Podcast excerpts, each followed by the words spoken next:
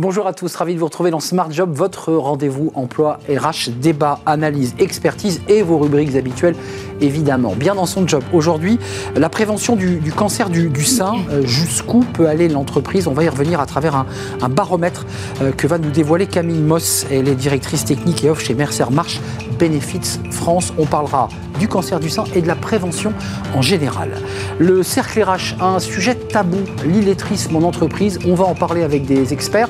Alors évidemment, ça a des enjeux autour de la sécurité des, salariés, mais aussi euh, bien des, coûts pour l'entreprise. On y reviendra. Il y a des, associations euh, qui s'organisent justement pour accompagner les, salariés touchés par ce mal. Et puis fenêtre sur l'emploi, euh, indépendant des employés comme les autres, avec un point d'interrogation. On en parlera avec Constance Névoré, elle est PDG de Little Big Connection. Voilà le programme tout de suite, c'est bien dans son job.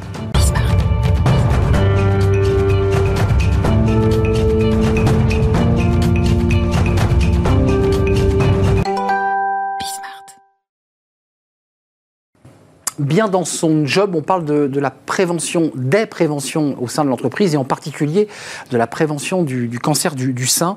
Euh, on va en parler à travers un baromètre cancer du sein. Vous l'avez peut-être vu dans vos villes avec les foulées roses, avec toutes ces initiatives au mois d'octobre. On l'appelle Octobre Rose et c'est une mobilisation des femmes et des hommes, faut-il le préciser, euh, justement pour sensibiliser à cette question du cancer du sein. Camille Moss, merci euh, d'être avec nous, directrice technique et offre chez Mercer Marche Benefits France et ce baromètre que vous avez publié fin septembre, justement pour ouvrir ce, cet octobre rose, sur euh, est-ce que les, entreprises et les salariés d'ailleurs euh, jouent le jeu du, du dépistage? Qu'est-ce que dit ce baromètre d'abord pour être concret? Ils jouent le jeu ou pas? Alors la réponse est non, clairement non. Euh, aujourd'hui, en matière de dépistage, en fait, les recommandations elles sont assez claires. Euh, L'autorité de la santé nous dit que les femmes à partir de 25 ans doivent aller une fois par an euh, faire un dépistage clinique du cancer du sein. Quand on regarde notre portefeuille, on voit que plus d'une femme sur deux ne consulte pas son gynécologue, n'a pas consulté ni gynécologue ni une sage-femme sur les deux dernières années. Donc c'est plus d'une femme sur deux qui ne suit pas les recommandations de l'autre autorité de la santé. Euh, je, m'autorise, c'est quoi? C'est par négligence? C'est parce que le système de soins, on a du mal à trouver le rendez-vous chez le gynécologue? Quelles sont les causes qui justifient euh, le fait qu'on ne soit pas vigilant avec son corps? Ah, c'est très probablement multifactoriel. Euh, nous, les pistes et les raisons qu'on imagine, il y en a au moins trois. Premier sujet, c'est un sujet de sensibilisation, sensibilité euh, et de culture au sujet de la prévention santé. Le fait que c'est important, c'est important que je prenne soin de moi, c'est important que je prenne le temps d'aller chez le gynécologue parce que c'est ma santé. Donc il y a un sujet de, culture. Euh, il y a un sujet d'accès aux soins. On sait qu'il y a un vrai sujet, un vrai problème autour de l'accès aux soins en France dans certaines zones. Clairement. Euh, et le dernier sujet, c'est aussi les conditions probablement de travail, de flexibilité qui est permis par l'employeur on sait que clairement aujourd'hui, tous les secteurs d'activité n'offrent pas la même flexibilité autour du, temps de travail, notamment l'organisation du travail. Et on imagine que c'est plus facile d'adapter son, emploi du temps à un rendez-vous médical contraignant dans certains secteurs. Euh, la Cour des comptes qualifie de médiocre, hein, je les cite, l'impact et l'adhésion des Français au programme de prévention. Ça, c'est la relation des citoyens à l'égard de maladies qu'on pourrait dépister. Mais je reviens à votre baromètre. Vous, votre, votre dessin, presque votre utopie, c'est de dire aux entreprises, mais intéressez-vous à ce sujet. Ce n'est pas qu'une relation de citoyen à, un système de santé. C'est ça l'enjeu. Tout à fait. C'est d'arriver à impliquer les employeurs en fait dans ce projet euh, et à engager une démarche de prévention pour leurs collaborateurs. C'est extrêmement important et les entreprises le voient bien, elles sont sensibles à ça à plusieurs titres. Le, premier titre, c'est on a un moment quand même où le système se transforme, les méthodes de leadership euh, ne sont plus les mêmes qu'auparavant. Euh, aujourd'hui, toutes les entreprises, tous les secteurs d'activité ont des sujets autour de l'attractivité et la rétention des collaborateurs. Euh, il faut avoir une marque employeur forte et proposer des avantages aux collaborateurs. Pour vous, ça peut être une marque employeur, enfin un outil de, de, marque employeur. Bien sûr, c'est un outil de fidélisation. Aujourd'hui, on n'attend plus uniquement la rémunération fixe, même si bien sûr c'est un élément impératif du package de rémunération, on attend des employeurs qui prennent soin de nous. Mais Camille, très concrètement, vous parliez tout à l'heure de, euh, des dépistages du cancer du sein, d'aller voir le gynécologue une fois par an. C'est Comment fait l'entreprise là? Gérer dans l'espace de la vie privée et de la vie professionnelle. Comment un DRH, comment une équipe RH accompagne une femme pour lui dire écoute, t'as pas fait ton dépistage, faut le faire. Comment, comment on fait? C'est pas si simple. Non, c'est pas si simple. Et effectivement, il y a une. Il faut comprendre déjà où est le problème. Euh, et parce que cette réponse dont vous parlez ne sera pas la même en fonction de l'entreprise à laquelle on ah s'adresse. Une entreprise euh, où ses collaborateurs n'ont pas d'accès aux soins, ça ne sert à rien de marteler qu'il faut aller voir son gynécologue. Au contraire, il faudra peut-être s'organiser pour faire venir euh, des gynécologues, des sages-femmes à l'intérieur de l'entreprise, exactement, pour faire des formations autour de l'autopalpation. Euh, à l'inverse, on a des secteurs, on a des clients en fait, où malheureusement les femmes ne suivent pas la recommandation euh, qui est faite, alors même qu'elles ont un très bon accès aux soins. Et on peut s'interroger justement sur l'organisation et la place que laisse le travail pour faire ce dépistage. Et c'est là-dessus mm. qu'on peut accompagner aussi l'employeur de façon intéressante. Donc ça veut dire que c'est pas un calendrier, on ne prend pas le rendez-vous à la place du, du, patient, on est d'accord, mais c'est l'entreprise qui dit je te donne du temps pour pouvoir t'occuper de toi. C'est ça le, sujet. Exactement. L'employeur a tout intérêt à créer les meilleures conditions et à donner les moyens à ses collaborateurs effectivement à se faire dépister. Donc, un point très important, c'est qu'effectivement, c'est très important pour la marque employeur, on en a parlé, euh, mais c'est très important aussi en matière de maîtrise des coûts. Euh, au-delà de la marque employeur, en fait, aujourd'hui, le, tarif des contrats d'assurance euh, augmente de façon significative C'est une partie de votre métier, hein, c'est du courtage sur la santé. Hein. Tout à fait. C'est un sujet. Hein. Euh, et, c'est le vrai enjeu de demain, en fait, des entreprises. Ça arrive à conserver des qualités de protection, de, des qualités de couverture de protection sociale de qualité à des tarifs qui soient abordables. en un mot, vous nous dites aussi qu'on peut faire des réductions de dépenses en étant beaucoup plus vigilant sur la prévention au-delà du cancer du sein réduction de dépenses, je ne sais pas si on, y sera. En tout cas, maîtriser les tarifs, ce qui est sûr, c'est que faire de la prévention, euh, c'est une façon structurante de modifier le schéma actuel dans lequel on est, qui est un système actuellement très orienté sur euh, du curatif et pas assez sur du préventif. Donc le message que vous nous faites passer aujourd'hui, c'est pas de dire uniquement aux femmes allez vous faire dépister, c'est important. Vous parlez droit dans les yeux à qui? Au DRH aujourd'hui? Ah oui, bien Prenez ce sujet à bras le corps. Prenez le sujet de la prévention effectivement à bras le corps. Euh, c'est extrêmement important pour vous pour traiter ce sujet d'attractivité des talents, pour maîtriser le contrat, euh, les tarifs de votre euh, protection sociale et conserver un système qui soit durable dans le temps, mais également pour votre RSE aussi. On en parle un petit peu moins. C'est un sujet qui va venir, qui va nous arriver dans les prochaines années. Aujourd'hui, le système de santé est un, système qui, a une, qui représente une part significative et, et, dont on doit s'occuper en fait dans le cadre de notre transition écologique. Aujourd'hui, le système de santé, c'est 8% euh, de, des, gaz, euh, des gaz à effet de serre. Donc c'est un sujet qu'on doit traiter dans le cadre de la transition écologique absolument. Merci Camille Moss pour cette passion et ce sujet que vous, vous tenez évidemment, euh, euh, qui, qui, vous tient très à cœur. Directrice technique et off Mercer Marche Benefits France et ce baromètre euh, à destination de vous, les femmes et les hommes, mais aussi des DRH très instructifs. Il faut que l'entreprise s'empare réellement de ce sujet. Peut-être le regarde-t-il encore un peu de loin. Merci de nous avoir rendu visite. le cercle RH, c'est tout de suite. On parle de l'illettrisme. Ça, c'est un sujet tabou lui aussi. Ben, en général, c'est compliqué pour un salarié qui, ben, qui n'ose pas dire qu'il a des difficultés de, de lecture ou de compréhension. On en parle avec nos invités. Il y a des, des méthodes pour l'accompagner.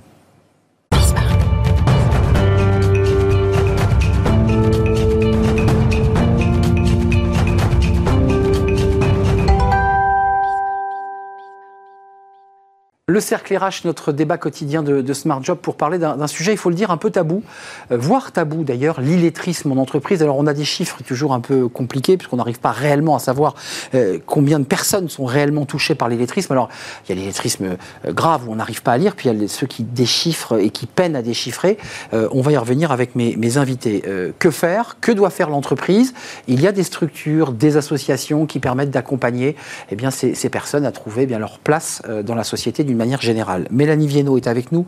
Bonjour Mélanie. Bonjour. Euh, présidente de Projet Voltaire, c'est un très joli titre. Alors, Contrairement à ce qui est indiqué dans le titre, euh, c'est pas des livres, c'est pas de l'écrit, c'est du numérique, hein, votre projet. Exactement. On les accompagne numériquement. Exactement. C'est un outil de remise à niveau en orthographe et en expression en ligne en ligne. On va y revenir avec vous dans quelques instants. Marie Bouni, merci d'avoir euh, répondu à notre invitation. Vous êtes associée et responsable de l'offre Innovation Performance Sociale chez SIA Partner, qui régulièrement vient sur notre plateau pour nous éclairer. Et, on fera peut-être un, état des lieux euh, de, cette situation de, l'illettrisme. Euh, d'abord, toutes les deux, je vous la, pose, les personnes que vous accompagnez, parce que j'ai vu qu'il y avait beaucoup d'entreprises qui étaient connectées et, donc beaucoup de salariés, c'est quel profil? Qui, qui sont ces gens? Qui, qui entre guillemets, sont illettrés Alors, nous, on a un million de personnes euh, qui utilisent la plateforme chaque année. Euh, donc, euh, c'est très hétéroclite, finalement, les profils. On a autant des gens qui, finalement, n'ont pas du tout un profil d'illettré, mais qui, dans leur quotidien, dans leur travail au quotidien, ont besoin d'avoir un très très bon niveau d'expression, un très très bon niveau d'argumentation et ne doivent pas faire de fautes d'orthographe. c'est quel métier, par exemple? Alors euh, aujourd'hui, c'est assez large. Autant des gens qui sont des rédacteurs professionnels que des commerciaux. Un commercial, si c'est pas rédigé un, email qui soit percutant, euh, convaincant, oui, parce avoir plus de mal à vendre. Rentrons pas dans le cliché. L'illettré total, c'est-à-dire celui qui n'arrive pas à lire, c'est pas vrai. En fait, on est sur des profils qui grammaticalement font des phrases totalement bancales, n'arrivent pas à conjuguer. C'est ça dont on parle hein, dans, le sujet d'aujourd'hui. Oui ou non? Oui, oui, tout à fait. C'est cela. Euh, sur, effectivement, les chiffres sont difficiles à ressortir. 7% des 18 7% des 18-65 ans euh, sont illettrés, ce qui fait quand même 2,5 millions euh, de, la population. Illettrés selon les critères qu'on fixe. Hein. Alors, illettré, c'est une difficulté à lire, difficulté à écrire, difficulté à calculer. Donc on est vraiment sur un manque de compétences de base euh, qui ont un impact, bien évidemment, dans la vie personnelle et la vie euh, salariée de la personne. Il euh, faut préciser que ceux que vous accompagnez, les milliers de personnes que vous accompagnez, ce ne sont pas des gens qui sont au chômage et coupés de la société, c'est des gens qui sont en entreprise. Et c'est là où le sujet devient compliqué. 51%, 51% sont, ont un emploi, tout à fait. Donc, et eux, ils travaillent. Et ils vous disent, à un moment donné, mon manager m'a convoqué, m'a dit c'est plus possible, il y a trop de fautes, j'ai des retours clientèle, ça va plus. C'est ça la réalité. Alors il y a ceux qui sont en poste, il y a ceux qui cherchent effectivement euh, un poste. Euh, aujourd'hui, nous, enfin il y a deux ans, euh, quasiment jour pour jour, on avait fait une enquête avec l'Institut de sondage Ipsos, et plus de trois quarts des recruteurs sont attentifs à l'expression orale et écrite des candidats, et c'est même pour eux rédhibitoire d'avoir des difficultés. Donc en fait, décrocher un job, et encore plus décrocher le job de ses rêves, c'est vraiment avoir euh, euh, un niveau d'expression à l'écrit comme à l'oral qui soit irréprochable. 51% euh, de travail. Je, lisais en préparant l'émission que ça, avait quand même des incidences même sur les questions de sécurité, pour commencer par la base, puisque on est dans une relation commerciale bancale, mais il y a d'abord les questions de sécurité. Il faut quand même déchiffrer un certain nombre de choses. Il y a des règles précises dans certains secteurs, et, visiblement, ça peut avoir un impact. Bah, en fait, déjà, ce qu'il faut avoir en tête, c'est que l'inaction en matière d'illettrisme coûte plus cher que l'action. C'est-à-dire que l'illettrisme a un coût, hein, euh, c'est, qui a été calculé à peu près entre 2 à 6 de la masse salariale, ce qui est énorme.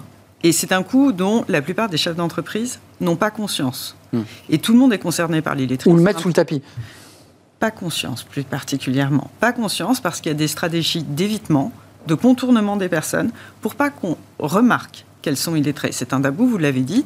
Et donc, bah, il y, a y a des risques en matière de santé sécurité. Il y a des surtemps de travail, parce que la personne a besoin de plus de temps pour faire le travail. Surtemps aussi pour tout le collectif de travail, avec des glissements euh, d'activité. Il peut y avoir des pertes qualité, des, euh, des, incidents qualité, donc un coût qui est important in fine. Et qui sont d'ailleurs des signaux faibles, non détectés comme étant des éléments d'illettrisme. On dit, bah, tiens, il a encore fait une erreur, tiens, c'est bizarre. Et peut-être que derrière ça se cache effectivement cette difficulté. L'accompagnement numérique excusez-moi, parce qu'on a plutôt l'impression qu'il faut mettre tout le monde dans une classe assis avec une table en bois et des craies. vous, vous avez fait le choix totalement inverse, et, évidemment, ça permet à la personne d'être totalement indépendante et de pouvoir vivre sa progression seule avec, avec son outil. Et, puis tout ce qu'on vient, tout ce qu'on vient de dire là est valable aussi pour des gens qui ne sont pas dans la catégorie de l'illettrisme, mais qui ont des difficultés avec leur langue maternelle. Et ça pose des difficultés autant dans la vie personnelle que dans la vie professionnelle, parce que c'est une difficulté à exercer la vie citoyenne. Et c'est vrai que nous, on a mis en place des outils numériques qui permettent euh, finalement de remédier une bonne partie du problème euh, avec euh, des outils qui sont plutôt ludiques. Euh, c'est pas douloureux de se remettre à niveau euh, en français, en orthographe, en expression, c'est très important de le dire. Et surtout, ça pas, ça prend pas forcément énormément de temps. Nous, on a un outil numérique qui nous permet en fait de faire travailler les gens un quart d'heure par jour pendant deux, trois, quatre mois en fonction. Euh, là aussi, euh, on sait d'où on part. Euh, on ne veut pas forcément mener tout le monde à l'excellence. Hein, c'est pas, hmm. c'est pas, pas, le concours que vous visez. C'est, de savoir écrire un mail. C'est le projet Voltaire. C'est le projet Voltaire, c'est ça. L'universalisme, quoi. Exactement. Après, on a un certificat Voltaire qui permet en fait d'évaluer son niveau, comme le TOEIC en anglais. donc après, charge à chaque recruteur de voir où est-ce qu'il veut mettre le niveau. Mais en tout cas, c'est très important de pouvoir rappeler à tout le monde que progresser sur sa propre langue maternelle, c'est vraiment important et ce n'est pas forcément douloureux. Euh, concrètement, côté SIA Partner, vous observez les entreprises, comment on fait lorsqu'on a euh, a franchi le cap du signaux faible, qu'on a détecté des difficultés dans certains services, on a une grande entreprise. Qu'est-ce qu'on fait?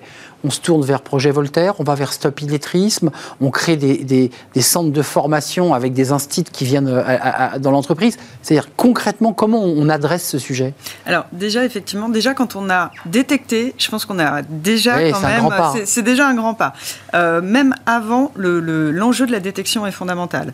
Et d'ailleurs, il y a un outil qui a été mis en place qui s'appelle Eva Mm. pour un peu diagnostiquer en amont euh, les risques qu'il y a euh, de, personnes illettrées dans mon Donc ça, c'est un premier point avant, enfin, déjà la sensibilisation générale, on a tous des personnes illettrées dans les entreprises, dans tous nos secteurs d'activité.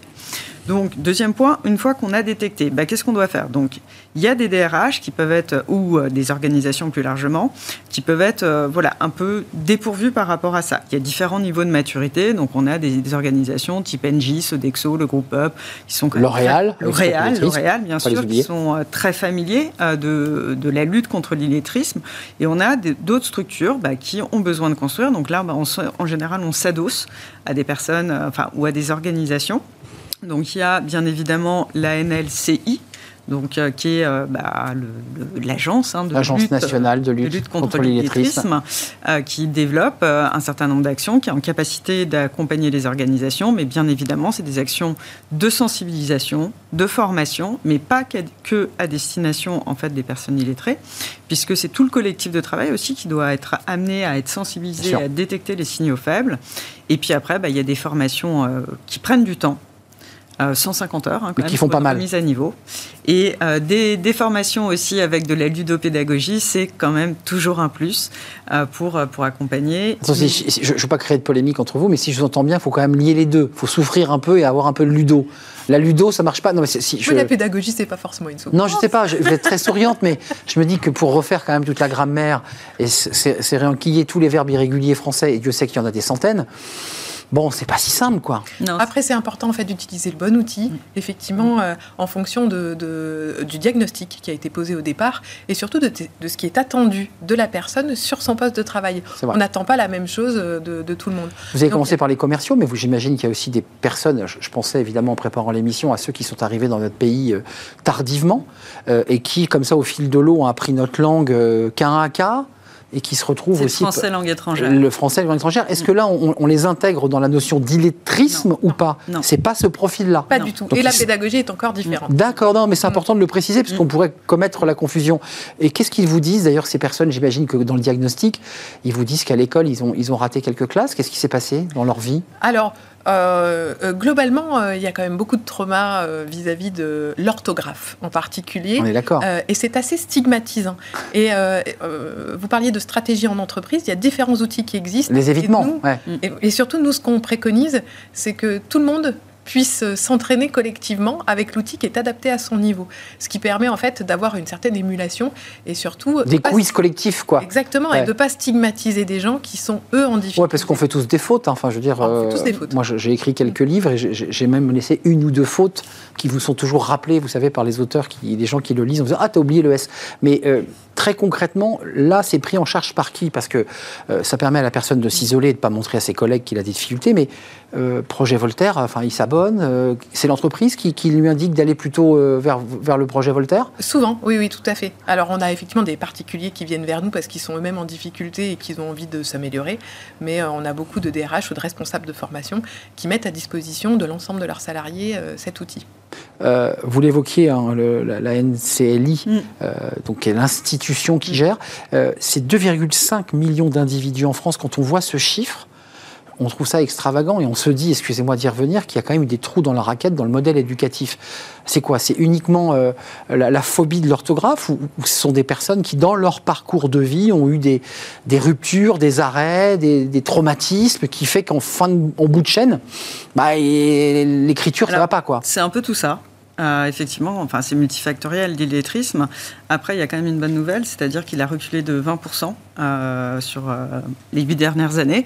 Donc on reste quand même à 7%, ce qui est massif. Et globalement, en fait, c'est bah, aussi à tous les niveaux. il y a beaucoup d'actions territoriales sur, sur la question, il y a beaucoup d'actions d'entreprise, il y a des associations qui interviennent. Et, et c'est malheureusement un sujet qui est trop tabou, trop invisible, et sur lequel bah, il faut agir parce que les, les, conséquences sont quand même énormes. Enfin, 2 à 6 de la masse salariale que vous citiez, il y a des chercheurs, notamment un des chercheurs de Lyon, Pascal Moulette, qui sort ce chiffre. Euh, enfin, c'est pas une paille, hein, 2 à 6 de la masse salariale. Euh, ça veut dire quoi? Qu'il y a des coûts induits sur, sur quoi? Sur euh, le commercial, sur un marché qui n'est pas signé parce qu'il y a des fautes? C'est quoi la les, qualité, en fait. Et la qualité. La qualité, à un moment, quand on n'a pas la capacité de lire des instructions pour réaliser une activité, forcément, il peut y avoir des pertes dans la façon dont on les réalise. Donc euh, c'est euh, euh, des, accidents du travail, le temps aussi. C'est-à-dire que, prenons l'exemple d'un cuisinier, un cuisinier qui serait illettré. Bah, quand on va lui apporter les commandes, il va pas les lire. Donc il va demander à ses collègues de lui dire à l'oral quelles sont les commandes. Donc tout le monde, en fait, il va y avoir un glissement des responsabilités, du temps supplémentaire, ce qui peut créer des tensions dans le collectif, ce qui peut générer des heures supplémentaires. Et une protection du groupe qui dit globalement on s'est toujours débrouillé comme ça et ça se passait très bien, parce que souvent le groupe protège. Oui ou non? Oui, alors après, depuis, particulièrement depuis le Covid et les confinements, euh, il y a quand même des nouveaux outils mm. collaboratifs qui fait que de plus en plus, on est obligé de prendre la parole par écrit. Là où on avait des temps informels, mm, euh, même des mm. rapports très techniques aujourd'hui sont faits sur des tablettes. Et euh, vous l'évoquiez tout à l'heure, les stratégies d'évitement et de contournement ne sont plus possibles. Donc en fait, il y a une vraie prise de conscience de la problématique et c'est une bonne chose. Vous avez vu, je passe mon temps à prendre mon téléphone. Le projet Voltaire, j'imagine qu'on l'a sur son smartphone. Tout à fait. On suit son programme euh, et on, reçoit quoi? Des pop-up qui vous disent Eh, eh, eh, eh t'as pas révisé ta. Non, mais comment ça marche? Parce qu'à un moment donné, vous dites c'est pas douloureux, mais il faut quand même bien les réviser, ces verbes. C'est un jeu. Donc, euh, c'est ça. C'est un jeu. On va, on va chercher les étoiles, on va essayer d'en gagner le plus possible, on va passer les niveaux. Et euh, si effectivement on fait ça en entreprise avec ses collègues, on peut même avoir des, concours en interne. Ouais, ça, ça, veut dire quand même qu'il faut avoir assumé et franchi le cap de dire bon, écoute, je suis en galère, et si on joue ensemble il faut quand même l'assumer. Bah, surtout quand euh, on le fait avec des gens qui n'ont pas forcément euh, des difficultés. Euh, on, peut finalement s'améliorer, euh, quel que soit son niveau de départ euh, à tout âge. Et si c'est un jeu, finalement, on peut jouer tous ensemble, même si on n'a pas tout à fait le même hmm. niveau au départ. Ce qui permet de franchir la, barrière. Un dernier mot. Oui, et puis le dernier mot, bah, c'est en lien aussi avec ce que vous venez de dire. En fait, on parle de l'illettrisme, c'est 7% de la population enfin, française, globalement, des 18-65 ans. Et puis, il y a l'électrolisme maintenant. Hmm. Et effectivement, là, c'est 15% de la population donc, qui n'est pas à l'aise, qui n'a pas les compétences de base pour interagir hmm. avec les outils numériques. Donc on va accentuer les difficultés. Et vient se greffer l'illettrisme lorsqu'il est question d'utiliser l'outil électronique dans lequel on va y mettre du texte. parce que ce qui vient évidemment euh, compliquer les choses. Euh, le projet Voltaire, c'est un, très beau projet, euh, celui de Voltaire. vous en êtes la présidente, Mélanie Viennot. Merci de nous avoir rendu visite. Et merci Marie Bouni, associée responsable de l'offre innovation performant chez SIA Partners. Il y a un S, hein, Partners. Hein. Je ne dis pas de bêtises, il y a plusieurs partenaires. merci à vous deux, mesdames. c'est un sujet évidemment important et on termine avec fenêtre sur l'emploi, on parle des indépendants. Sont-ils d'ailleurs des employés comme les autres? Ben, Ce n'est pas si sûr. On en parle avec notre invité.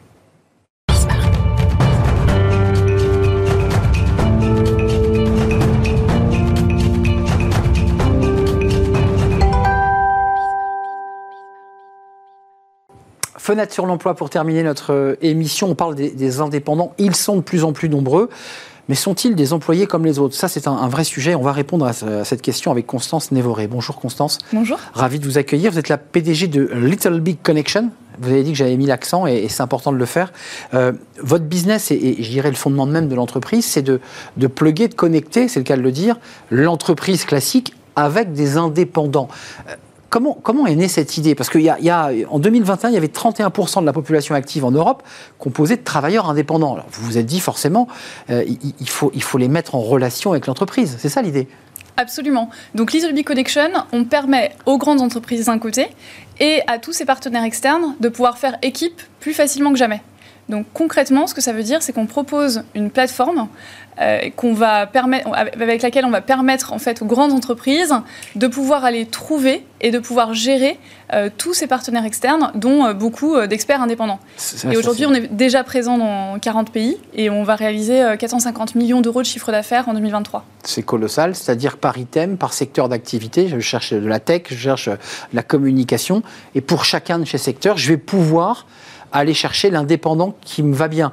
Pour répondre à la question très clairement, euh, l'indépendant n'est pas un salarié comme les autres, on est d'accord alors je pense qu'il y a trois éléments de contexte qui sont particulièrement intéressants euh, à rappeler quand on parle de ce sujet. C'est d'abord le fait qu'il y a eu des mutations très importantes sur le marché du travail depuis euh, des années. Je pense qu'on en est tous témoins au quotidien. donc il y a, avec l'essor du freelancing, il y a eu réellement l'émergence d'une nouvelle norme sur le marché du travail.